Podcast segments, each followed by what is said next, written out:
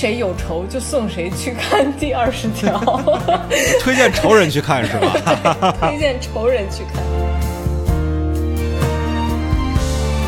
观众为什么认可这个片子呢？我觉得只是因为它的价值表达上是符合大多数人心里的认知的，而这其实是我们国内的最大基数观众最看重的一点。他们看重这一点比故事还要看重。只要你这个影片当了他们的嘴替，你的分儿就一定不会低。但除此之外，我觉得这个片子一无是处。就是这个片子，它全程这一百四十分钟都像是一个把电视剧硬生生抠抠搜搜剪出来的一个电影。大家好，欢迎收听散场通道，我是麦高芬。今天是我们春节档加班节目的第三期啊，我们来聊一聊第二十条。还是我们俩。大家好，我是你菊哥。这已经是我们今天晚上录的第二期节目了啊，从来没有过这种一个晚上连续录两期的经历。也没有了，我们以前春节档一晚上聊六部，啊，也是。聊到精神恍惚，那个录音文件五小时二十六分钟。你怎么记得这么清楚？你这是精神恍惚吗？我的天！我胡说的，就是五个多小时。好的，好的，好的，好的，好的。哇，但今年感觉尤其累，可能是因为我剪辑太消耗了啊。没关系，不重要。听众朋友们听到节目才是最重要的。麦高芬太拼了，可以想象吗？麦高芬一个痛骂第二十条的人，竟然在电影院又看了一遍这片子，一百四十分钟呢。是他有两百八十分钟坐在电影院里，起码听玛丽和雷佳音吵架听了两百分钟啊！我们为这位勇士鼓一鼓掌。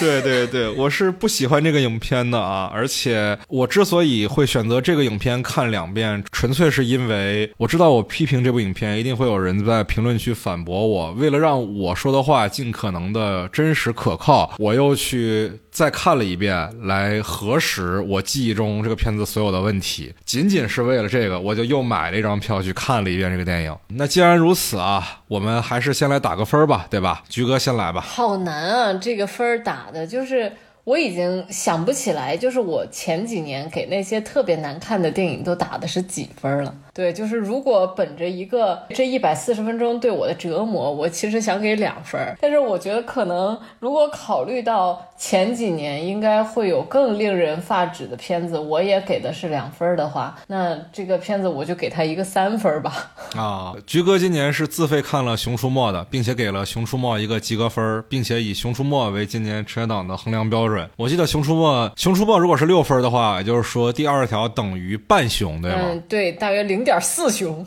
啊，这么精确。好的，好的。今年已经是我第四年做电影院神农了。然后我前几年的时候，我们都没看这个《熊出没》，但是每一年都有那么几部影片，它让我发自内心的想过这个问题：就是如果我看的现在看的是《熊出没》，是不是比这逼玩意儿好看？我每年真的都会在心里面产生这个问题。我今年必须要。给自己一个答案，就是《熊出没》真的比那些片子强啊！好的，好的，好的。那既然已经都三分了，既然已经都零点四熊了，这是不是就意味着这个片子不适合任何的观众？呃，我觉得如果有那种长辈这一辈儿的人啊，就是年龄比较大，对于那种就是老式的、比较悲情的，或者说是比较。呃，这个菊哥，你要想说土，你可以直说。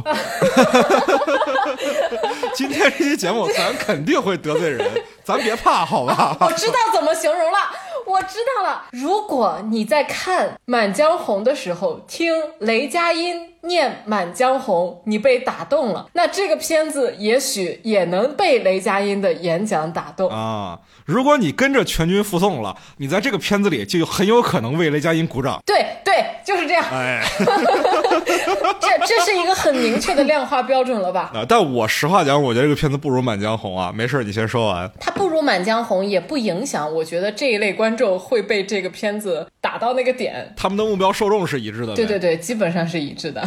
就是刚看完第二十条的时候，我和我的朋友们有一个小群。然后当时我就跟他们说：“我说我看完第二十条，他们问我怎么样，我说跟谁有仇就送谁去看第二十条。推荐仇人去看是吧？推荐仇人去看。其实我一开始就对这个片子没有预期，因为我经历了这几年高产的。”国师对我的冲击之后，我对他的电影非常谨慎，基本上不抱有任何期待。就万一不抱有期待能看到一部一秒钟，那就赚了。你要抱有期待的话，基本上都会赔本儿。比如坚如磐石是吧？啊，是啊，喊了那么多年，但其实是吧？但结果我们也看到了。但是呢，就是我在带着没有任何期待的情况下，先听到了麦高芬老师告诉我这部片子有多么的令人发指。才走入了电影院，所以我实际上真正的观影预期是从你这儿开始的。我已经做好了，我今天是来受刑的，是来接受工伤的这个心理准备。尤其是我在看这个二十条的前一场，就是在看《熊出没》啊。啊，对比就特别强烈，是吧？对对对，就虽然《熊出没》里面一个人都不认识，但是你依然觉得这个东西还可以。但是二十条里面每一张脸你都认识，放在一起你就是难以忍受。我大概看了这个片子十分钟啊，甚至不到十分钟，因为我对这个影片的时间流逝的速度产生了巨大的不确定感。就是我每次以为这一堆戏至少过了二十分钟，一看手机最多就过了十五分钟，就是它永远让我对时间的判断是就失误的啊，所以我也不确定啊，就是开头第一场戏可能是五分钟，也可能是十分钟的戏吧。第一场有人闹事儿，然后到进去他们一群人在那里开会，就是这两场戏，我瞬间觉得麦高芬说的对呀，这戏完了。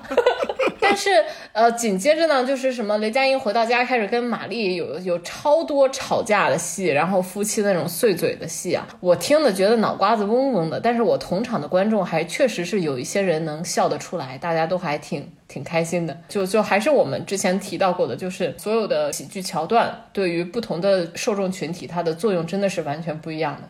然后一直看到结尾，真的，我这一场有有一些人鼓掌。哎呦我的天！倒也不是我的性别偏见，但这一场鼓掌的基本上都是男的啊。没关系啊，这这期节目我们就是来得罪人的啊，菊哥不要怕啊。算了，年年都在得罪人。那我相信听到这里啊，听众朋友们一定都很好奇，我跟菊哥说了什么。那我就来聊一聊我对这个片子的看法好了。首先先打个分儿，我给他两分儿，它应该是属于在我们节目所有评价过的片子里面。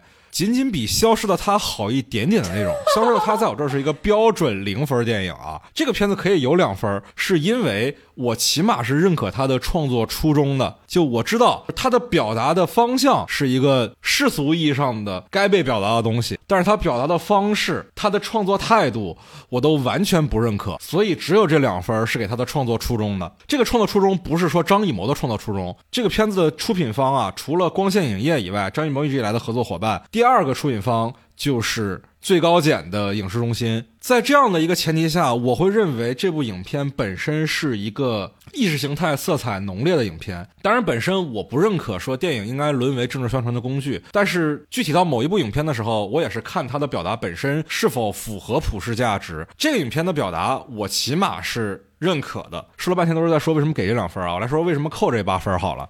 这八分基本都是扣在所有部门主创的创作态度上。我觉得这个片子从头到尾没有一个部门想把把这个片子拍好。我们讲到创作的职能部门的时候，按照电影学院的招生标准来说，是有六大部门嘛，就是文导表摄美录，分别对应我们的六个专业院校：文学系、导演系、表演系、摄影系、美术系和录音系。文学系一般是培养编剧的嘛。我们看这部影片的六个创作部门，我觉得没有一个部门是完成了自己的本职工作的。张艺谋是一个我很欣赏的导演，大家可以去听我们二零二零年录的一秒钟的节目啊，也有我也有菊哥，我们在里面讲了张艺谋一直以来的创作的脉络，我是认可他的能力以及审美的，但在这个影片里面。我觉得哪怕没有导演的存在，也不会比现在更差了。摄影上，这片子的摄影指导仍然是张艺谋一直以来合作的赵小丁。无论是张艺谋导演的作品，还是赵小丁摄影的作品，我都没有在他们俩的职业生涯中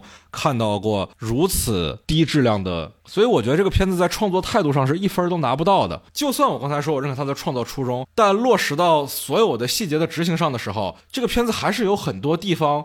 它冒犯了我的价值体系，这也是让我非常非常难以忍受的。我对这个片子的预期是个什么样呢？就是一个喜剧版的《坚如磐石》。我们电台之前做过一期关于深夜党的预测的节目嘛，我在里面说这个片子大概率会跟《坚如磐石》一样，多方势力的周旋，雷佳音扮演了一个风暴眼的角色，他在其中要。决定自己要成为怎样的人，最终他扮演了这个故事里面的良心，然后故事画上一个完满的句号。只是这个片子里面要加入大量的喜剧元素，以及一堆电视剧演员而已。那最终的结果当然符合我的预期，只是他拍的比电视剧还要烂。电视剧。都不会有如此多低效的戏，电视剧都不会有如此多可以说是鬼畜的剪辑方式。它的剪辑频率甚至我觉得比 B 站上很多鬼畜视频还要高，非常的难以理解。但是啊，这片子也不是说就拒绝所有的观众啊，毕竟它的豆瓣现在评分还挺高的，说明观众还是比较认可的。观众为什么认可这个片子呢？我觉得只是因为像我刚才说的那两分是怎么给的，是因为它的价值表达上是符合大多数人心里的认知的，而这其实是我们国内的最大。技术观众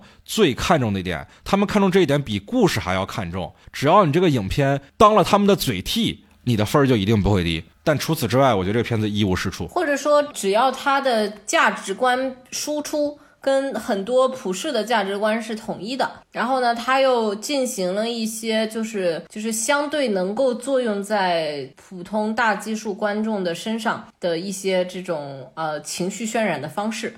那么他也许就能够达到这样一个取巧的结果。我总结一下啊，是不是可以说，就是又正能量又是爽文？他不一定说是爽文能够概括这个东西，就是凭借张艺谋现在这个岁数，他能够拥有的经验上的本事，他可以知道我做什么样子的处理可以打动那些最大基数的观众。然后他就简单粗暴的直接跟你上这个处理，并且在这个处理之外什么都不做，一切从简。对，所以他就是给我的感觉是充满了投机取巧的一个片子。那接下来我们就来讨论一下这个影片的问题具体都出在哪儿啊？会涉及到具体情节的讨论。但是鉴于我不推荐任何人看本片啊，所以也不做剧透预警了吧？咱就开始聊吧。那我们先从故事本身聊起吧。从编剧角度来看，你觉得这片子最难忍的地方是什么？我觉得我很难单独拆分出来说这是剧作层面出现的问题，因为，嗯，很多地方我觉得他可能都是导演自己在现场做出来的决定。因为我看了一些关于这个片子的采访，然后里面就提到一件事情，就是说关于雷佳音和马丽的很多的戏。喜剧桥段、家庭的戏都是即兴，是的，是的，是的。他们在剧本阶段的时候根本就不是这样子。比如说打扑克那一场，是导演到了现场说你们打扑克，然后跟他们说就是什么，你就想想什么谁是勾，谁是 Q，谁是 K。然后谁是尖儿，就是你就就有这么一个设定，然后其他所有的词儿都是即兴发挥，可想而知，就这个片子里面充斥着大量的就是演员的自由发挥在里面，所以构成了我们看到的就是那个台词密度极大的轰炸一样的台词，这个部分我其实觉得会非常的。难受，但是我无法靠想象力去还原它原本的文本应该是什么样子的，你知道吗？所以我很难说这个是文本出现的问题，还是导演出现的问题，还是说是在制作层面提出了是否一定要有喜剧元素的这种要求，我们都不太能确定。如果大家听到这里觉得说一个电影在片场没有一个完整的剧本啊，可能会想到说类似于像王家卫这样的导演，可能会想到像北野武这样的导演，但是这个影片它是不一样的，这个影片的创作周期是非常非常短的。就意味着创作者是没有经过推敲的。你像王家卫，他虽然可能没有一个系统的剧本，但是他的漫长的工作周期保证了他一定能在这个周期里面找到自己最合适的素材。但这片子可不一样啊，这片子没有具体的剧本，只是能说明准备工作做的不到位而已。他不是没有具体的剧本，他有剧本，只是拍的时候就没按剧本来，是导演要求演员即兴的。我看了一些关于这个片子的采访，演员高叶说到，他们看到剧本的阶段，他觉得这是一个证据。玛丽也说，他在看到剧本的阶段，他觉得这是一个证据，他甚至怀疑自己是否演得了。然后玛丽说，她见到导演之后，本来玛丽有点想打退堂鼓，她怕自己完成不好。结果导演跟她说：“说你身上的那种天生的喜剧的，就原有的喜剧演员的这个特质和喜剧的能力，是你最宝贵的东西。我觉得没有必要把这个东西丢掉去迎合一个正剧。”这是张艺谋对他说的。然后呢，高叶那边说的是，他说，结果我们进组了之后，导演说。我要拍一个喜剧，他说我当时都懵了，他说这这东西怎么能拍一个喜剧呢？然后其他演员也表示应和，就是说他们在拿到剧本的阶段，这还是一个正剧的剧本。也就是说，这个片子它首先是有一个完整剧本的，但是导演是在现场把它要求演员按照喜剧的方式去执行，最终得到了一个这样的结果。对，以我在剧组实践的这些年的经验来说，就流程上可能会是在演员的围读或者是什么的阶段，导演会说啊，我我想把它做成一个喜剧。OK，但是所有人可能都不知道导演打算怎么把它做成一个喜剧，然后也没有再出更迭的新版的剧本是往喜剧化的方向去推进的。在采访里面，张艺谋说了一句话，他说他认为喜剧不是写出来的，是演出来的。他觉得演员太重要了，演员比写出来的喜剧要能更加的生动自然。然后他甚至把他这个东西称作是呃叫什么来着？我跟你说那个滚动式喜剧，滚动就是不能停。哦，不得不说他形容挺准确的。我看完这个片子之后，脑子确实有一种被洗衣机搅过的感觉，哎，是吧？我想起来那个什么《飞驰人生二》里面是不是有一个梗，说他是什么滚动过弯儿？对对对对对对，人家是滑动过弯儿，他是滚动过弯儿。对呀。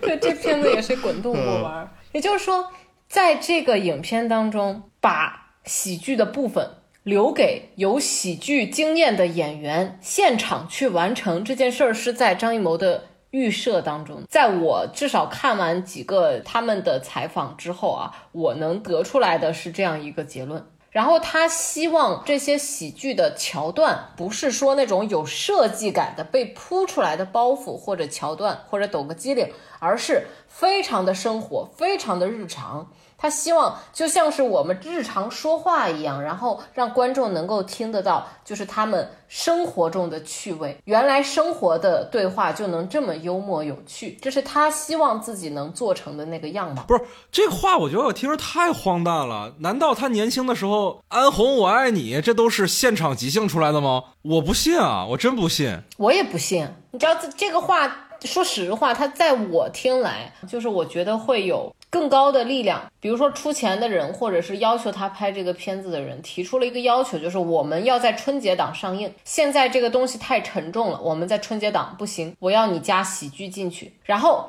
剧本已经出来了，演员已经进组了，都开始围读了，开始围读到开始开机就没有什么时间了。说实话，这个周期之内，我们不可能再出一稿新的剧本，那我们就现场来解决，我们现场靠找喜剧演员进组来解决这个问题。然后再有一个就是，虽然什么暗红那那一些很幽默，但是实际上成体系的喜剧，我觉得张艺谋没有经验，他拍出来的每一部都不好。他其实是不会真正的去拍喜剧的。你说《满江红》也有喜剧的分类，他做好了吗？我觉得他根本就没做好，就这个不在他的舒适区。就算是国师，他也有自己不适应的那个类型。嗯嗯嗯。我自己听这个流程里面，我觉得最大的一个隐患就是他找过来的所谓喜剧演员啊，我们回忆回忆都有谁？马丽嘛，对吧？最主要就是马丽，雷佳音肯定不算是一个标准的喜剧演员，是吧？也没谁了吧？是不是核心就是马丽嘛？呃，对，核心就是靠马丽啊。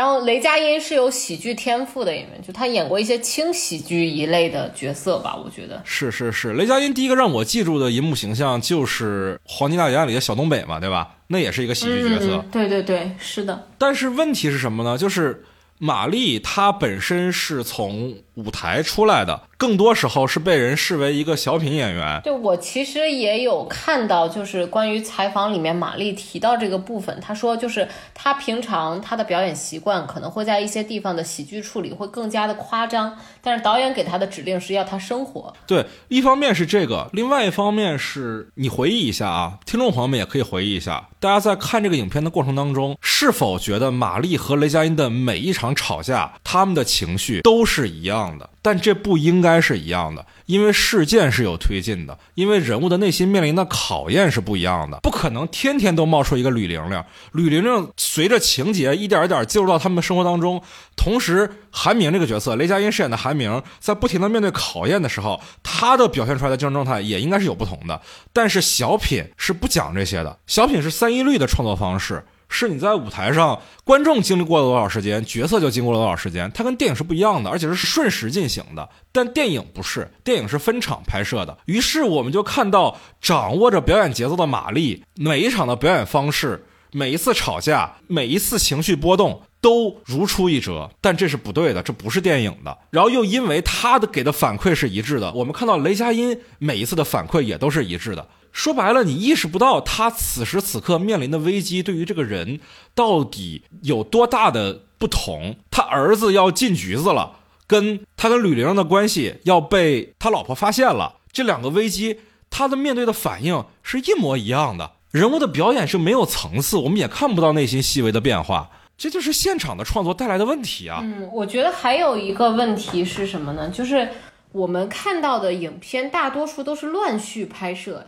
它不是顺拍，它是打乱了拍。是否有一种可能性，就是家里的戏是集中在某一个区间之内拍掉的？对，然后关于就是这些家里面的戏，每一场都即兴着来，他们演员会带有一种惯性，因为可能拍家里面戏的时候，我不知道他检察院啊外面其他的戏拍掉了多少。演员的情绪不一定有这个连贯性，而且玛丽这个演员，她大多数的戏都发生在这个家内，她演的就是一个家庭主妇。然后，戏剧演员本身就对一个电影拍摄的结构感、场与场之间的这个连接，他的这个。抓到人物每一个阶段不同的这种感受变化的这个能力，天生就没有影视出身的演员强，这本身就是一个劣势。那当然啊，我觉得这些相比于这影片最大的问题，其实都是小问题啊。这个方案是导演定的，导演是影片质量的第一责任人，我觉得要批评肯定还是导演的责任是最大的。而且我自己觉得最不能接受的是张艺谋，他是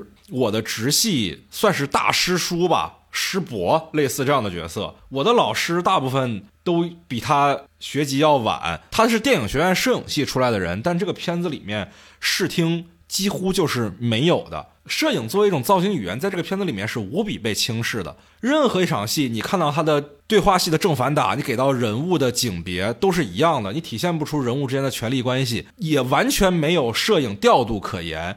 因为首先是这个片子里面大部分都是对话戏，然后这个片子里面的每一场对话戏几乎都是由说话的人的近景，然后人物反打，然后带关系镜头。以及一两个特写就带完了的这个方这个方法可以应用在这个片子百分之九十的戏里面，这太可怕了，这完全没有导演意识啊！我觉得是的。聊到这个地方，我们必须要强调一个概念，就是说，如果我们从导演技法、从视听语言上去评判一个导演他做的是否是好的，或者说他做的是否是合格的，我们首先第一件事情看的不是什么牛逼的镜头调度啊之类的，我们看的那个东西就是景别。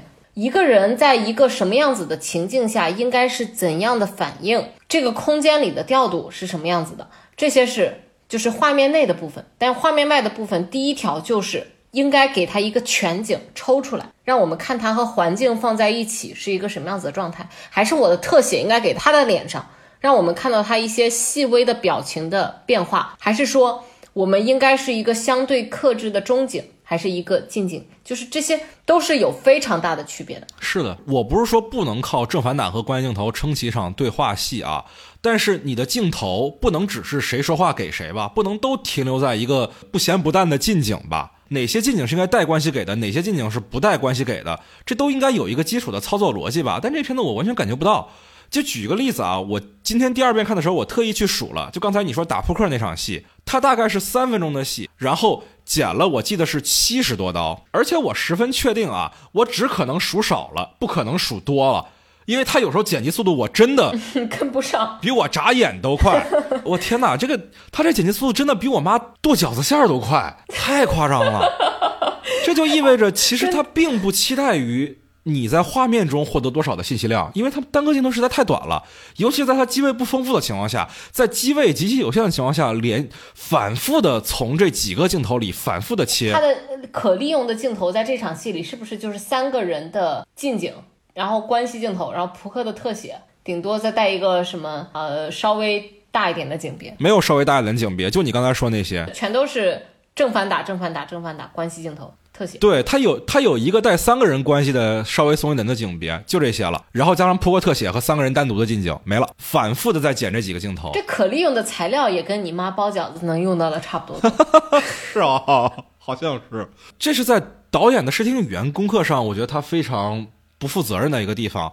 同时，在这场戏里还体现出哪一个问题呢？就是我们说戏剧动作，好吧，喜剧是尤其看戏剧动作的一个类型。你的戏剧动作如何能体现出幽默感，或者说滑稽，这些都是很见导演的喜剧功力的。这场戏里面，三个人唯一的戏剧动作就是打扑克。雷佳音用扑克做比喻来。跟孩子讲述他为什么要去道歉这件事情，但是看完这场戏之后，看完你给了一堆特写之后，这个扑克跟你要讲的事儿有任何的联系吗？你为啥要拿扑克做这个比喻呢？他所有跟扑克牌结合的幽默感，全都不来自于戏动作，全都来自于台词，比如说皮蛋，对，比如说皮蛋，比如说小三儿这样的词。我我说白了，你这个虚动作就是无效虚动作呀。嗯，我我是这么觉得，就是我看到这场戏的时候，有一个特别明确的感觉，就是这个片子它全程这一百四十分钟都像是一个把。电视剧硬生生抠抠搜搜剪出来的一个电影，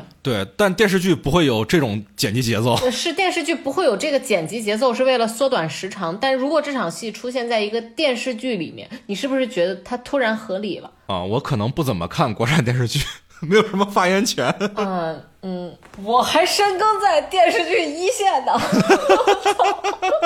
对对对对对。对我们菊哥是有电视剧创作经验的，呃，就是我的感觉，就整个片子整体，它特别像是把应该放到一个电视剧，不是特别长的电视剧的体量里面讲完的三个案件，或者甚至是有更多的案件，现在砍掉了一些，然后呢，加上他家庭关系是一条线，然后最后达到这样子的一个结局，他原本。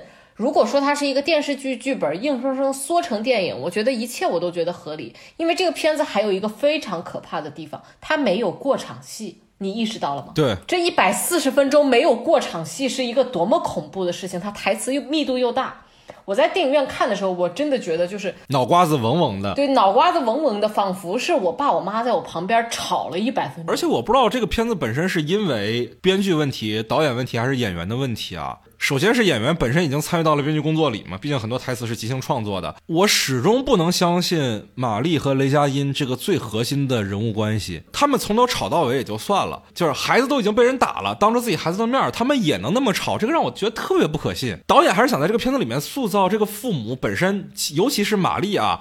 是一个负责任的家长的状态，那就更不可信了呀。啊，但是一直到你说的这场戏已经非常靠后了。就其实我对他们这个夫妻关系觉得不是那么可信的那一场，是从玛丽撞见雷佳音跟吕玲玲跟高叶的那场戏开始。我觉得这不像是应该会做出的戏剧反应。但是我刚我还是觉得，就这个片子最大的问题就是因为。这些即兴表演的部分，它也不剪掉，也不删除，它就跟整个故事的主线几乎没有半毛钱关系的堆在那里，在聊雷佳音，你是不是跟高叶有一腿？占了至少四场戏，他们夫妻在在为这个事儿吵架，但是这条线跟这个故事真的半毛关系都没有。就是我们把这些东西全部删掉，这个故事依然成立，不会受到任何的影响。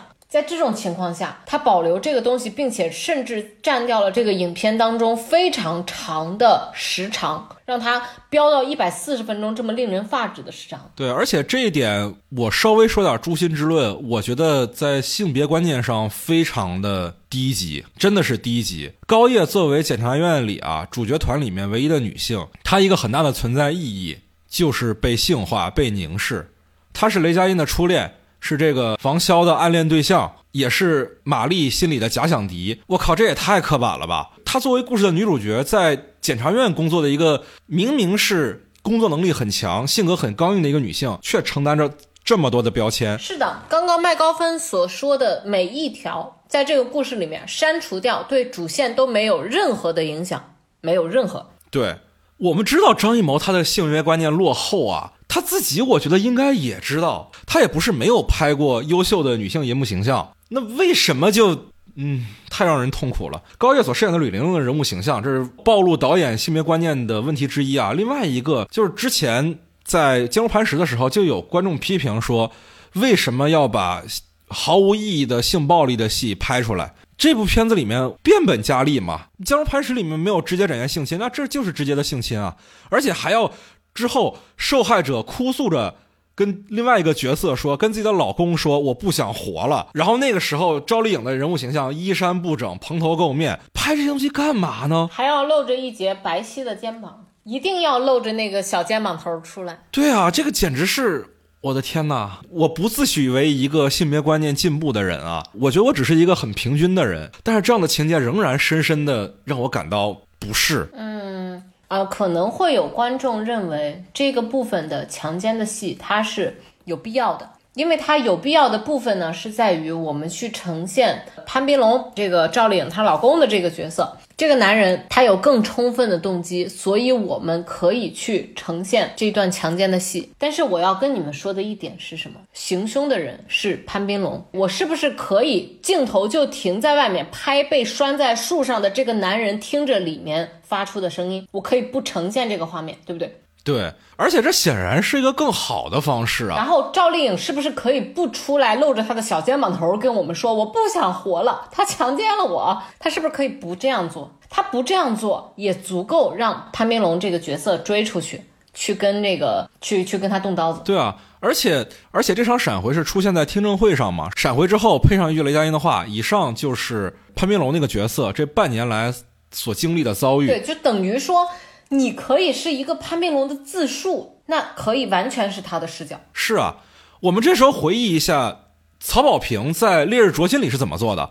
他就是放了一段王艳辉所饰演的那个凶手，他去复述这个事儿的过程，嗯，对不对嘛？对，那一段表演那是很有力的呀。很多观众在看完那段的时候，都会以为王艳辉真的是一个杀人凶手，都以为那是纪实影像啊，这是真事儿啊，那是更有力的方式啊。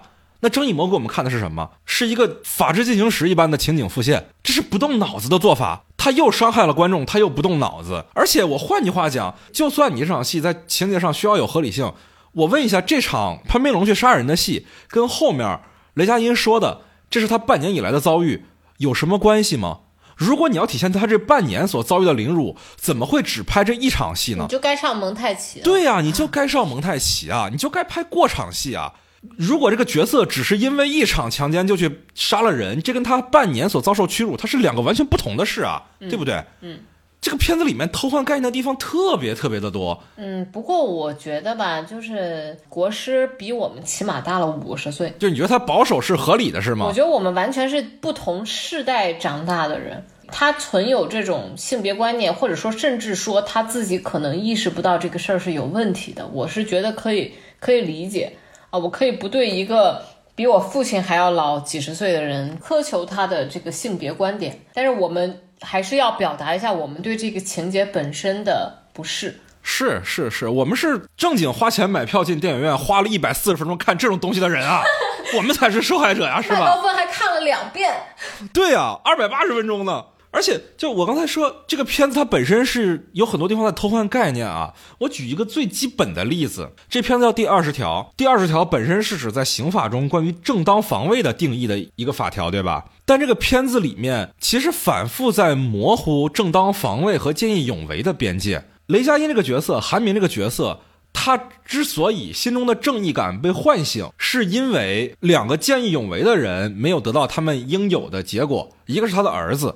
另外一个就是杨浩宇所饰演那个角色，杨浩宇那个角色死的时候，真的对雷佳音产生了巨大的触动，所以他开始质疑自己一直笃定的由具体的法条所构建出的那个价值体系，所以他才会去动摇，所以才有了后面的事情。但是见义勇为跟你找不到刀的这个正当防卫，它本身就是有本质区别的呀。这个东西你是不能，他觉得自己对不起杨浩宇那个角色，他觉得自己应该更。支持自己的儿子，不代表说他就相信了高叶所一直认为存在的那把刀真的存在。这个事儿他是绕不过去的。他怎么就陪着高叶去找刀了呢？他是没有逻辑的呀。这个事儿他只是一个逻辑上的蒙混过关而已，他是说不通的，你经不起细琢磨的。所谓的第二十条到底是关于见义勇为还是关于？正当防卫呢？就是他在讲的这个主事件，确实是跟见义勇为也没关系的一个事儿了啊。执着于见义勇为，其实看到网上说，就是关于第二十条，它的原事件指的是那个昆山龙哥案啊，昆山海龙哥是吧？对对对，那那事儿挺经典的。就是这个事情，当时被判到最后说他是正当防卫。这个事儿，要不然还是稍微为大家复述一下吧。我记得就是昆山那边有一个恶性的暴力事件，由一起交通事故的两个责任人开始。死者海龙哥其实是一开始拿着刀的那个人，他持刀威胁了对方，但是对方把他的刀打掉了之后，拿起他的刀，两刀捅死了海龙哥。当时的网上的讨论就在于，对于这个捅死海龙哥的人，我们到底应该把他定义为故意伤害、故意杀人、正当防卫或者过当防卫的哪一种？那我还是很不理解，就是。因为这个事情其实是一个很简单的激情案件嘛，冲动案件嘛，对吧？这两个人之间并没有像第二十条这个电影里面一样的长达半年的羞辱和积怨。那在这个电影里面，为了让潘斌龙捅这一刀足够合理、足够无辜，他叠的 buff 是不是有点太多了？对方要羞辱你，同时要羞辱你的妻子啊，这一点上啊，我们还是得说。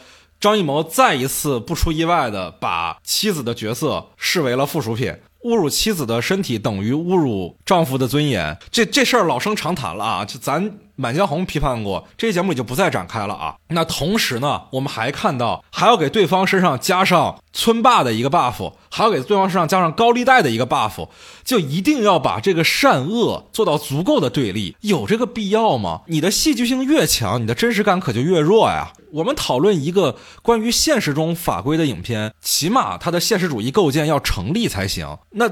现实主义构建成立的背景，肯定就在于你不能堆叠太多的偶然性。我换句话讲，如果这个借高利贷的他是有持刀的意愿，但如果他没有强奸潘斌龙的妻子，如果没有把他像狗一样拴在那儿，如果没有长达半年如此的羞辱他，他持刀这件事情是不是就不能算是正当防卫了？那本身对正当防卫的概念理解是不是就有问题了呀？跟案件的原型是不是就没有关系了呀？他案件案件原型里面有一个很关键的点啊，就是说死者他是自己上车取了一把刀下来捅人，然后刀被打掉了，然后被这把刀反杀。但是反杀之前呢，死者龙哥他继续往车上跑，然后那个人才追过来，然后捅他。然后当时在这个案件审判的过程当中呢，就有一个声音是说，谁知道他上车会不会再拿出一个更大的武器？这个恐惧本身就是我们去理解为什么当时要追过去砍他。其实跟第二十条的里面这个故事里面。啊，最接近的就是上车去拿刀这个动作。对，而且在真实的社会事件里面，我们刚才听到一个很重要的信息是，车上不需要真的有一个更大的武器，只需要这个恐惧是真实的，是可以被论证的，他的防卫就可以被认为是正当防卫。而在张艺谋的这部电影里面。他是一定要把这把刀拍出来的，证明这把刀存在的，甚至口嗨都不行，一定要在镜头里让它存在，让它真的存在，并且这把刀被他的亲戚拿走了，扔到了河里，让这个事情没有任何讨论的余地才行。那我觉得这个本身跟我们真实案件中被讨论的法律的价值是背道而驰的呀。潘斌龙恐惧的并不是阿如娜的杀人意图。而是那把刀，他为了阻止他拿那把刀，他去杀人，而不是觉得阿如娜要杀自己，所以去杀人。这两件事同样也不能偷换概念吧？嗯，我我有一点点不太能确定，就是这个东西是不是创作者本身的选择，但是也有可能是我想多了。就是我觉得审查过程当中这个事儿，你不锤瓷是可能会有问题。啊，那也有可能啊，但这不是我们观众应该考虑的范畴。我们只是对影片的结果做出我们的判断。我觉得即使不说这一点，这影片里面还是有太多的问题了，就是实在是太偷懒了。还是说回来，这是一部现实题材影片，它应该构建起自己的现实主义情境，它才会让它片子里面的社会意义作用到现实。这是一个很基本的大逻辑，对不对？但他的现实主义构建其实是非常糟糕的。我们看这个影片，完全意识不到它发生在哪里。我也不明白为什么雷佳音和马丽两个操着东北口音的人会生出一个带四川口音普通话的小孩儿，完全没有合理性可言。然后赵丽颖这个盲人设定，我也不理解她在故事中有任何的意义。就是她到底是能不能听见啊？如果她一点都听不见的话，那为什么在工地上那个大勇还能用嘴跟她沟通呢？他会读唇语吗？如果他会读唇语的话，为什么一开始去宾馆的时候，雷佳音和玛丽跟他说话，他一点反应都没有？这些细节，我觉得导演和编剧所有的创作者都没有想明白我。觉得可能甚至不是说想不想明白，他就是想没想的问题。因为你说的这个两个东北人生了一个四川口音的小孩儿这个事儿，我实打实的在我干活的过程当中遇到过这种事儿，就是在我之前跟的有一个还是个网大，呃，父母两个人，故事发生的地点都在北京，父母姥爷全都是北京人。全都说着非常标准的北京话，但是因为已经制片方定下来了选角，那个演儿子的人他就是一个四川人，于是导演就直接给他们父母编了一条前史，就小的时候怎么样在四川待过的一段前史，快速的几分钟几句台词交代过来，然后我们就把这个坑填上了。为了不让人指这一点，就这个事儿，它是一个非常容易完成，它绝对不是说因为你演员选角已经定了，这个事儿就只能硬着头皮就这么办了，它只是你想不想解决它的问题。对啊，你争吵戏那么多，随便加一个，比如说小时候孩子被寄毒在四川，这不就是也可以交代的事情吗？但是他完全没有这个意思，他告诉我们的是什么？是沈腾沈腾是哪来的呀？玛丽啊，啊，不是啊啊，对他告诉我们的是什么呢？是玛丽为了孩子不上班了，是雷佳音。为了孩子能读好学校，要特意调动到这个部门里面。我们能看出来，感觉这个孩子从来没有离开过他们的家庭环境啊。嗯，那你凭什么说四川口音的普通话呢？就是偷懒，真的就是偷懒。对啊，对啊，对啊，这样的地方体现在方方面面上。有时候你能感觉到这个片子，它为了营造一种喜剧效果，人物所有的行为是没有逻辑的。喜欢这个片子的朋友，谁能给我解释一下，玛丽为什么要在追杨浩宇的时候说“我本来应该在回家做饭”？喜欢这个片子的朋友，谁能告诉我，雷佳音为什么要在听证会上说自己的儿子去制止校园霸凌？喜欢这个片子的朋友，谁能告诉我，杨浩宇只是去北京上个访，为什么要给他女儿发两条像诀别一样的一分钟长语音？喜欢这个片子的朋友，谁又能告诉我，为什么他要在这两条长语音里，把他跟女儿之间彼此都知道的这几年他们的经历再复述一遍？这不就是为了给观众听吗？那它的合理性呢？它只有功能性，没有合理性。就在这场戏，什么他的女儿泣不成声的放完了这个语音之后，我的左前方有一个看起来不超过小学二年级的男孩说了一句：“好假呀，妈妈。对啊，我自己判断一个片子导演有没有发挥功能啊，就换句话讲，这个片子需不需要这个导演，有一个标准，就是如果我不看画面，我能不能接收到这个片子全部的信息？坦白讲，这个片子里面，我觉得只有赵丽颖的部分，可能我不看画面是不行的。那是因为画面上有字幕，我光靠听声音，我不知道他手语在说什么。其他的部分我根本就不需要画面，不需要画面就意味着不需要导演，因为所有的台词内容都只是声音和文字信息而已。那我们为什么需要导演呢？为什么需要张艺谋这样中国最有名望的导演呢？简直是不可理喻。而且甚至说，我觉得这个片子里面最重场的一场戏，不就是赵丽颖跳楼吗？在赵丽颖跳楼之前，赵丽颖出现的场次屈指可数，就是不是说我理解不了她为什么跳楼，而是说她我理解她为什么跳楼，很多的是靠后面的戏来给我找补的。就是如果你们喜欢这部影片的话，那我有一个问题，就是你是否能清晰的说出来，赵丽颖是在哪一个时刻决定从楼上跳下去？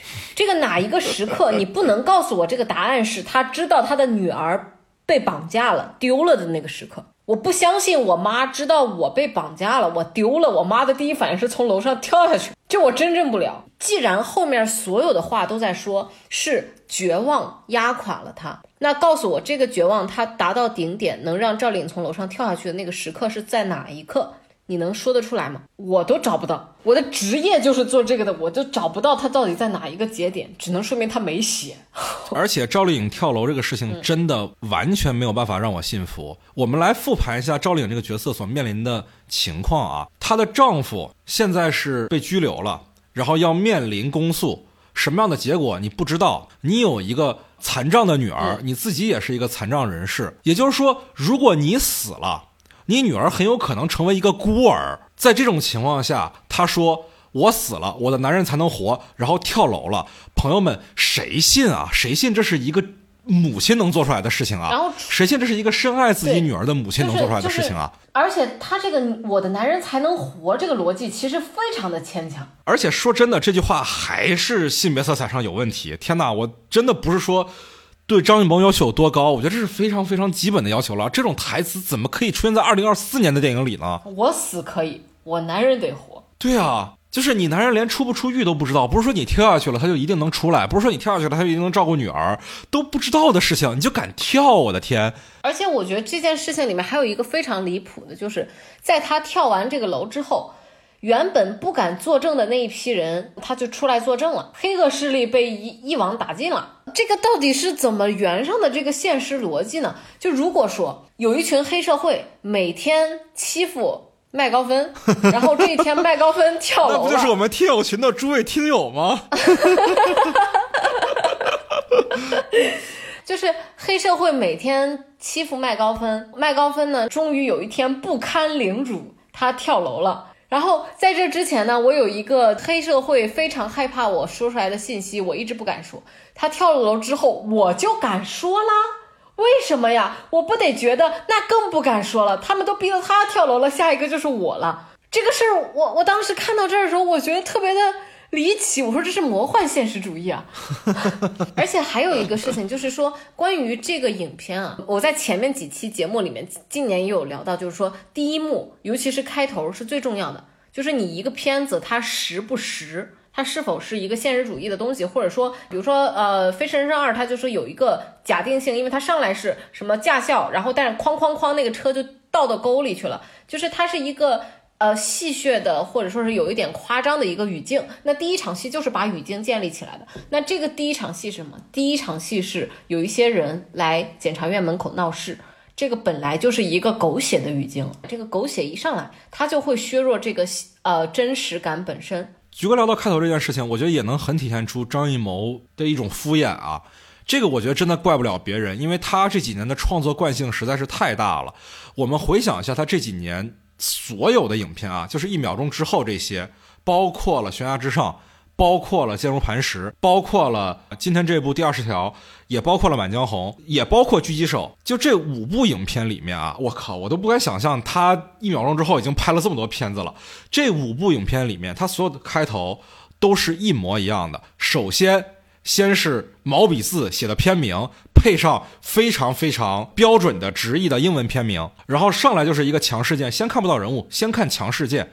悬崖之上是几个特工背着降落伞降落到哈尔滨的雪原里面，坚如磐石是炸弹客的那个事儿嘛，满江红是这个金国的使者被刺杀，然后这个第二十条里面就是这帮人来检察院闹事儿，狙击手是上来。几个狙击手去伏击美军的装甲车嘛，对吧？一开头都是一个强事件，我们先看不到人物。当然，你对比这几个强事件啊，你也能听出来，几个大卡车去检察院把门口堵上了，是这里面层次最低的。这个就已经没话讲了。我不是说逼着他拍大片啊，而是说就算是检察官的生活，你也可以很轻易的构建出一个更不法制进行时、更不今日头条的。情况出现，然后啊，这个事件出现了之后，我们会在事件中看到主角，主角会用非常简单的行为证明自己的能力。坚如磐石是雷佳音那个角色发现了包里面的炸弹是真的，对吧？狙击手是那个小队的人真的干掉了一个装甲车队。悬崖之上，我们看到了张译这个角色巧妙的识破了对方是个密探。满江红这个片子，我们看到了。沈腾饰演的张大，为了挣扎求生，能使出多少的小伎俩？回到第二十条，我们看到的是雷佳音饰演的韩明这个检察官，他相比于瞎检察官的办事风格是更加圆滑，有的时候甚至是得过且过的，但是能解决眼下的问题。这是我们能看到人物的性格和能力。这五部影片在我的眼中看来都是非常非常流水线的作品。如果我们开发一个足够智能的 AI，这个 AI 都能替张艺谋拍电影了，非常非常典型的流水线作品。那我觉得这就是一种敷衍啊。而且在所有这套敷衍的作品当中，第二十条也是最敷衍的。是他，我以为《满江红》已经够敷衍。你现在想一想，《满江红》好歹一开始它有一些镜头调度，第二十条从头到尾就没有过。那确实是。坚如磐石里面，我们再怎么批评这个片子，这片子有戏剧动作，起码说还有把手机扔到火锅里这样体现人物性格的行为。但是第二十条，咱整个看完之后，说实在的，没有任何行为能记得住。记住的只是台词而已，这这我觉得是不行的呀，这是反电影性本身，因为电影就是视听结合。嗯，我觉得还有一个非常恐怖的事情，就是说，假如《满江红》这样子敷衍的程度可以让人看得到成功，那么希望让张艺谋在接手下一部影片的人，只会指望他更敷衍。就不是说张艺谋发现我自己就算拍成这样都能唬得住观众，而是有另外一批人发现张艺谋拍成这样都能唬得住观众，那没问题了。那还要他拍别的干嘛呢？是不是？而且，就这片子里面的废戏实在是太多了。凉皮那场戏到底有什么意义啊？我的天！嗯，不只是凉皮吧，我觉得就是所有围绕在雷佳音和高叶和马丽这个其实并不存在的三角关系里面的所有的戏，好像都没有必要。它都是废戏。对，这个没有必要，不单是说它没有价值，而是说它是不应该存在的。拖慢了叙事节奏，它在影片里是毫无信息量的空白，它能产生的只是廉价的笑点，就仅此而已。这东西跟电影一点关系都没有。是的，就去除这些没有必要的东西，这个片子九十分钟是完全能讲得完的。我不知道他为什么要拍一百四十分钟。来折磨我，我我甚至觉得有一点匪夷所思的一件事儿，就是这个片子为什么要有一百四十分钟？你想一下春节档的逻辑啊，一个片子如果它只有九十分钟的话，它一天能比一百四十分钟的多排出来三场，那也就是说，是不是这个片子越短，然后它的节奏越快，我们收到的那个效益是越大的啊？但是这个片子反而选择了一种又臭又长的方式，而这个又臭又长，只为了妥协一件事。就是让这个片子带有喜剧性，真的只是为了喜剧性。而且这个喜剧性本身，刚才你提到说张艺谋开发了一个新的喜剧理论，叫滚动式喜剧啊。实话实说啊，我觉得他这个理论也不是没有道理的啊。就是通过密集的信息量轰炸，让观众不停的去被动的跟着导演走。这其实是近几年很多电影的一个创作方式啊。你比如说《瞬息全宇宙》，你比如说萨布迪兄弟所有的片子几乎都是这样。不管说是好时光还是原钻，事实上我看第二十条的时候，甚至有几个瞬间真的想起了原钻，就那种聒噪感让我觉得头疼欲裂，让我觉得麻木。但是原钻里面的那种麻木感是为了展现亚当桑德勒所饰演那个主角他的焦虑，但是第二十条可不是。第二条很多时候雷佳音不焦虑的时候，你观众也焦虑。而且原钻里面亚当桑德勒是有大量的戏剧动作的，第二十条里几乎没有戏剧动作呀。原钻是不能没有导演的，但是第二十条没有导演，没有画面，可以没有导演，真的是可以没有的呀，它不影响内容的输出啊，这真是很恐怖、很恐怖的一件事情。呃，我觉得这个影片它还有一个非常夸张的事情，就是啊，就它为了服务于喜剧，他把这个影片就是正片应该叙事的部分，我感觉砍掉了很多内容。我不确定有多少的戏是被拿掉了，但是至少我从结构上看着，我觉得是缺东西了的。呃，比如说，我觉得这个赵丽颖她在跳楼的这个这一次出现和上一次被带到小宾馆中间儿，肯定要有戏。然后这个戏不一定是作用在赵丽颖本人身上，有可能是建立在马丽和和雷佳音他儿子赵丽颖和赵丽颖的女儿，建立在他们四个人之间的。情感就是理论上这个地方应该有这个戏，就是你把一个绝对的被害人家属接到家里面让你老婆照顾，这个情节一旦开始，它后面就不能只有一个功能，就是你老婆把人孩子看丢了，这个特别的荒谬。你作用在这个。主人公的身上，他一定得是建立了某一种情感的联系，就算不是你建立的，你的周围的、你的、你的妻子、你的儿子也得跟他们建立。而且你说到孩子丢了这一点，我觉得更荒诞的就是范伟所饰演的那帮村里的恶霸啊。我觉得片子是在引导说孩子是被他们手底下的人给带走的，但是他们只是几个村痞恶霸而已。他们每次出场的时候都开着那个田村装修的那个小破小面，在这么显眼的情况下，在市区里光天化日之下把一个聋哑孩子带走，而且聋哑孩子是专门有人就为了看护他而在那儿的，就是玛丽那个角色，他被委托了看护这个孩子的任务，还能弄丢，还能被带走。我说真的，我觉得那些人不是村痞恶霸，他们是特工。对啊，为什么在一个随处可见的工地上都还有他们的眼线看见赵丽颖了？那段剪辑真的是特工片的剪辑，跟他拍《悬崖之上》没有什么区别。对，就是说他们已经强到这个程度了。赵丽颖的跳楼还能威胁得到他们，我觉得这个事情更荒诞。对啊，而且为什么高叶在劝赵丽颖的时候，范伟就在旁边看着呢？对他们一伙人就在那儿看着呢。哦，太费解了，太费解了。这个我做这期节目，除了告诉大家我对这个片子有多不满以外，我还有认真的想问一问喜欢这个片子的朋友们，它到底哪儿值得你喜欢了？除了它的价值观和它所讲述的这个戏剧核心，就是它的这个价值观和这个戏剧核心。我们看两集《今日说法》，看两集《法制进行时》，也同样能够获得。我们为什么要花七十块钱去电影院里看这个东西？我还看了两遍，我还花了二百八十分钟。这二百八十分钟听起来就让人窒息。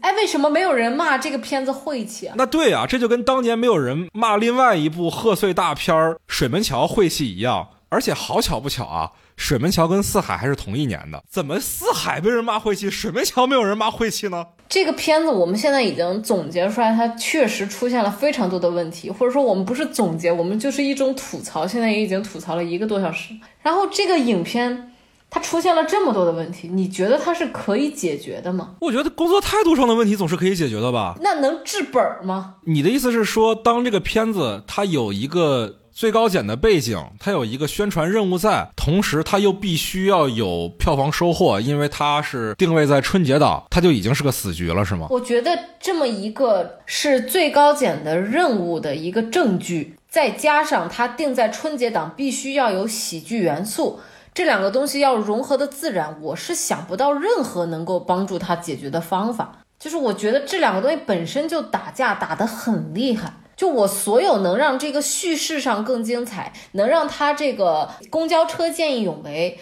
儿子见义勇为，保护校园霸凌和这个家庭这条线，还有他这个最重要的这个赵丽颖、潘明龙这一条正当防卫的这条线，这几条线。案件和家庭，还有什么人物关系，这些全都融合在一起，并且能让它结构更紧凑，然后戏更精准、更有张力。那这个方式都是把喜剧那部分去掉。然后如果说一定要保留喜剧的那个部分，它一定会削弱这个故事的真实感。真实性一一旦削弱了，那前面所有说的很多东西还是保不住。而且还有一个问题，我不知道这个问题是不是制作流程当中真实存在的一个困境，就是说。我今天就是因为要录第二十条嘛，然后我还拉了一下那个辩护人，因为类型比较接近。然后我意识到一件事情，就是辩护人是从人物开始进入故事的。虽然说第二十条绝对的主人公就是雷佳音，但是他没有任何从人物进入故事的意图，他是打算以最高检这个单位进入故事。这个单位是一个像一个角色一样存在的。你看辩护人，他是从宋康昊这个角色，从人物开始进入这个故事。这个人是如何对他本来的那个偏见，他本来的观点，然后一步一步经历了什么，然后他最后走上了他这个要为这些受害的孩子们辩护的这条路，然后再怎么样到他人物的结局，他是跟着人走的，对吧？但是这个影片有一个非常矛盾的地方，我不确定它是是否是一个创作要求，就是一个硬性要求。你看，我们最开始进入这个故事是受到了一群人过来，然后开会，然后所有关于案件的部分，不只是作用在雷佳音这个男主的身上，也是作用在检察院的这一群人的身上。就是你其实，在很多情况下，高叶和雷佳音这这两个人得视为一个整体。而不是视为两个角色来看，在所有跟案件相关的部分的戏上，一会儿是主人公，一会儿是检察院，在跟这些案件产生交互的关系，这是一个很矛盾的一个叙事上的事情啊。就是如果说在前面这些限制都有的情况下，我们还不能跟着单一的一个人物去进入故事的话，那。我确实找不到任何能够解决这个片子的问题的方式了。我觉得，起码从目前的结果上来看，他们尝试的是从雷佳音的视角进入这个故事。片子里面几乎是没有雷佳音不参与的戏的。我觉得这个事儿里面有一个问题，就是说，你看辩护人的时候，你会明白，就是宋康昊他在做这个事情会给他自己带来一定的风险和代价。呃，雷佳音其实没有。他能有的就是一个轻飘飘的，他会不会留在这个地方？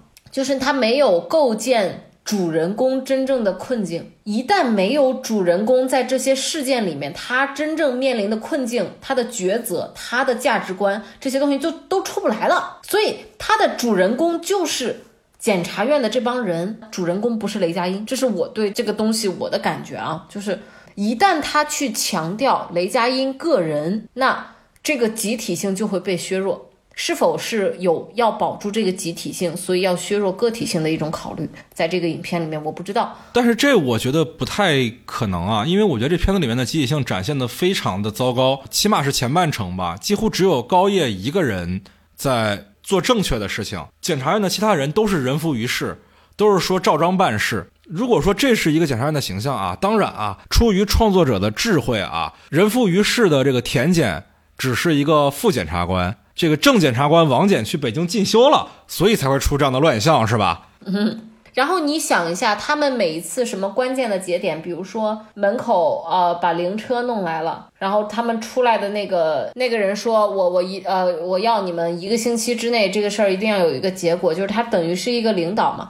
所有出现的明显是领导的角色，他们都要更加的对这个事情要更加的正向。是是是是，那所以我觉得这个片子，它如果是说检察院的群像的话，这个群像是不成立的，因为这个群像我我觉得不是群像，而是一个集体形象。就算是在所有人都在按照一个流程规定的去办事儿，这个流程它也是合法的，它首先没有问题，只是需要有人对这个事情推动它的改变嘛。对吧？那么推动这个改变的人，他不能被做成一个英雄，他不能被做成那个就是像是领袖一样子的角色，因为真正最后能推进这件事情发生的是群体，而不是一个个体。我我不知道是否有这一块的审查的风险或者是要求啊，但是因为这个东西最后出来的这个结果它太诡异了，就是我很难理解为什么要把人物丢掉，让人物这样子去去发生在这个故事里面。我能想到的，它只有一些就是这种硬性的要求上的可能性，因为我不觉得张艺谋这个影片他用到的编剧会比我要更菜。我比人家更高明，我一点都不觉得是这样。那我觉得可能是有一些我不知道的层面的问题，不可抗力哈。对，所以如果我把这些东西考虑进去的话，我觉得它根儿上出现的问题好像真的没法解决。它能解决的也就顶多是像你说的那种创作态度问题。对对，创作态度问题啊，就是这些能解决啊。但是这个呃文本本身或者说这个影片本身它的基底啊有有一些很大的伤害存在的话。解决不掉的话，那他再不摆烂，可能也只是多一分半分的区别。嗯，就这片子上限太低了，它的项目本身项目管理出现了巨大的问题。嗯，但是因为我们也不了解具体的，只能说是一种推测。对你这么一说，我又想起一些我觉得非常说不过去的点啊。你比如说高叶明明是这个故事里面唯一坚持这个事儿的人，对吧？对，最有初心的这么一个人，为什么在？赵丽颖跳楼之后，他要独自扛下处分。明明他自己心里清楚的很，自己才是最相信潘斌龙是无辜的那个人，但是他却让雷佳音去继续做这个事情。但说白了，雷佳音前面你们俩共同的经历还不足以证明他的不可靠吗？你怎么会这么相信他呢？那片子里面解释的是，雷佳音年轻的时候为高叶扛过事儿。那他又怎么变成现在这样一个人浮于事、谄媚逢迎的人呢？我们也没看到嘛。他可以为了高叶不要自己的前途，原地打转二十年。那他又为什么就变成了现在这个样子呢？我们不知道。对，而且我我一开始觉得这个地方的情节呢，可能是为了高叶是最后让主人公坚定的选择站在人民的这一方，而不是站在法律的那一方的一个最后一个啊，最后一个砝码。我原来是这么想这个地方的，但是我仔细一想，我发现也不对啊。就是一步一步让这个雷佳音走到人民这一边的这些东西，其实他可以非常的轻易。其实他可以更多的在这个故事里面琢磨于什么呢？就是啊，我儿子出事儿了，然后那个谁又死了，然后我马上我现在就站到了人民这边，我在帮助潘斌龙，然后我遇到了更大的阻碍。或者说，我发现真正与这个体系去对抗，出现了那么多的案子，这些东西我很难抗衡。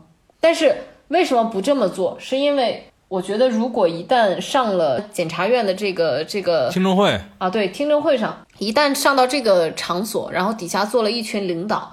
然后观众都知道雷佳音是对的，但是领导这时候做出了不正确的决定，会显得领导的形象不够正面，所以连这一块都要被拿掉。这个故事就是雷佳音花了一整部片子，到最后是高叶这，然后是他老婆进监狱什么的，然后最终推着他能够在听证会上说出来那一番慷慨激昂的陈词，他就整个片子就是一个他如何站到了人民这一边的过程，而不是我站到人民这边之后，我都做出了哪一些努力。后面我说的就是还要做出努力的这种，才是一个不管是辩护人还是甚至说是啊，我不是药神，都是这个模式的东西。对我，我们不是说一定要符符合某种标准，它才可能是好片子啊，而是。现在这个结构明显存在的问题是什么？是直到杨浩宇死了，雷佳音的价值观才受到冲击。那前面的戏大可不用那么长，大可不用浪费观众那么多的时间。对，杨浩宇完全可以在第一幕直接就死。对呀，或者说他的儿子在第一幕就打完了人，然后直接他们跟张译也没有那么多掰扯的戏。什么证明张译的儿子到底有没有霸凌别人这事儿真的重要吗？他跟你要讲的正当防卫没有任何的关系啊。也不能说没有任何的关系，只是说关系不那么大。因为如果当我们所有人都知道他就是霸凌了，但是我们现在可能没有证据，或者是怎么样，或者说就算霸凌了，那你依然你儿子把我儿子打了，那也就过去了。盖过去之后，那第一幕我儿子因为见义勇为，他就被带到派出所了。那上来我就是这个，紧接着杨浩宇那边又死，那我可以在第二幕直接就可以站到。价值观导向的这一边，对啊，对啊，对啊，对啊。那唯一能想到的不这么做的原因，就是像刚才菊哥说的，我们不能在他站向人民的那一边的时候，再为故事设计反派了，因为那样在政治上就不正确了。对，因为那样子反派只会是更高的。对。对对，但这样的创作方式是不被允许的，所以必须是现在这样一个畸形的结构。前面雷佳音兜兜转转做了无效运动一个多小时，然后杨浩宇一死，他的人物性格才真的开始出现转变。对，然后是赵丽颖又跳楼。对，其实真的对他有触动的事儿就这么两个，然后高叶跟他来了一段长谈，他幡然悔悟，故事迎来高潮，可以结束了。故事迎来高潮的那一刻就可以结束了。这是一个多么荒唐的结构啊！而且故事我们看到最后似乎是一个 happy ending 啊，但是这个 happy ending 背后有多恶毒？我们想一想，就是韩明这个角色，雷佳音的光明磊落是建立在什么上的？是建立在高叶替他背了不该背的处分上的。是建立在高叶明明可以自己成为在听证会上发言的那个人，但是现在是雷佳音来发这个言。是建立在明明是他没有处理好跟张主任的关系，最后却让玛丽进了拘留所。玛丽进了拘留所，关了一个星期出来之后，甚至是一个皆大欢喜的感觉。凭什么呀，朋友们？凭什么好事儿全让雷佳音占了呀？明明其他人都有更优秀的品质啊！玛丽更在乎自己的儿子，玛丽也更相信自己的儿子。玛丽看到自己儿子受伤的时候，首先是心疼，而不是说怎么四个人打你，你才受这么点轻的伤啊？你这伤不够报警啊？明明是吕玲玲这个角色，明明是高叶，她更是检察院的良心，却要把所有发言的功劳让给雷佳音。我不想说性别议题的话啊，我就单纯的站在这两个角色的角度上。我问一句，凭什么？凭什么最后大家还要为你雷佳音感动鼓掌，还要在接玛丽出来的时候假装是一个大团圆结局呢？而且还有一个事情就是，我们可以相信一个主人公到最后可以打动所有人，然后不会被问出来凭什么的方式是什么？是我们真的看到他做了什么，他牺牲了什么，他付出了什么代价。但是雷佳音。他没有付出代价，代价都是刚刚麦高芬说的别人替他付出的。然后，那他真正做了什么吗？他除了在听证会上发言了那二十分钟的戏之外，他没有做任何事儿。我没有看到他为这个第二十条做出来的任何的其他的努力，或者说其他的有效的努力，其他的动人的让他要付出代价，或者说是要承受危险，或者有付出代价的可能性的努力。对，都没有。我们就仔细回想一下，在这一百四十分钟里面，我们看到雷佳音都在做什么？在骗自己的妻子，在混人际关系，在拎着两瓶茅台。对，在拎着两瓶八六年的铁盖茅台，跟自己的妻子吵架，忽略高叶对于真相的追求，不停的在人和人之间打圆场，然后然后碰破了一个头，两边卖惨。对，在这样的一个前提下，你让我去接受这个人物最后。通过高叶交代一小段人物前史，让我相信他是有良心的，让我最后去认可他有资格坐在那儿，对所有的领导以及电影院银幕外的所有观众去慷慨陈词。我再问一句，凭什么？我接受不了，我接受不了。而且我们这都没有往细说啊，如果往细去论的话，那这个结构里面，他的家庭其实没有起到什么作用。把他儿子见义勇为的这一条线如果拿掉。这故事依然是成立的，这个故事其实不会受到太大的影响。把他老婆这个人去掉，这个故事基本上还能成立。那一般情况下，我们如果看到一个这样子的戏，就是一个人，我为了一个心中的正义，或者说我为了一个心中的理想，我要坚持的一个东西，我要付出一定的代价，做出一定的牺牲，我一定坚持，我头破血流去完成这个伟大的事业的过程当中，啊，家里面的人只有两种作用，第一种是我们是你坚强的后盾，我们支持你，我们和你一起付出代价；再一个是。呃，妻子或者小孩会成为那个劝你停手，好吗？我们现在已经付出了太多了，你看看这个家都变成了什么样子。一般只有这两种功能，但是现在这条线直接就没搭上，我觉得这个事情就太诡异了。这个片子看起来。但是本质上是为什么呢？本质上是因为这个角色我们根本就没有给他牺牲的机会。我不是说一定是因为这种就是任务片的要求啊，把它变成这样。但是我看到一个如此荒唐的作品出来的时候，我很难不联想到，如果不是某一些硬性的要求，或者是甚至是审查的原因，啊，还有什么能把这个？叙事伤害到这种程度，这就像是甲方提了一个五彩斑斓的黑的要求一样。我们又要严肃的社会题材，又要在春节档合家欢，nice 啊，那就这样吧。啊，就我这么一想，我突然觉得连他摆烂我都好像能接受。换我我也想摆。但是依然不可否认，就这这个东西真的太差了，可不是吗？可不是吗？实话实说，我们吐槽《消失的他》是没有这么久的，因为《消失的他》我们很多时候是在骂红包影评人，但这个片子真是实打实的。我们现在节目啊，已经录了两个小时了。现在北京时间二月十四日早上六点二十分，祝大家情人节快乐吗？我第一次录到这个点儿，哇哦！那今天关于电影第二十条啊，我们也是吐槽了非常非常的多。我之前跟别人开玩笑说，因为张艺谋曾经拍出过像《一秒钟》这样的佳作啊，所以我可以接受他拍五年的烂片儿。当时说这个话的背景是看了他的《悬崖之上》，但是现在回头一看，距离他的一秒钟也已经过去了四年，张艺谋还在摆烂。还在拍烂片儿，当然拍烂片的因素不能全怪创作者嘛，因为毕竟也有很多片子是根据客户的需求定制的。我作为一个广告行业的从业人员啊，我是很知道那种导演在大监前面拍不了板儿，客户点头才能同意的那种感受啊。也许这就是张艺谋在这部影片里面所遭遇的经历，但是影片的结果就是这个结果。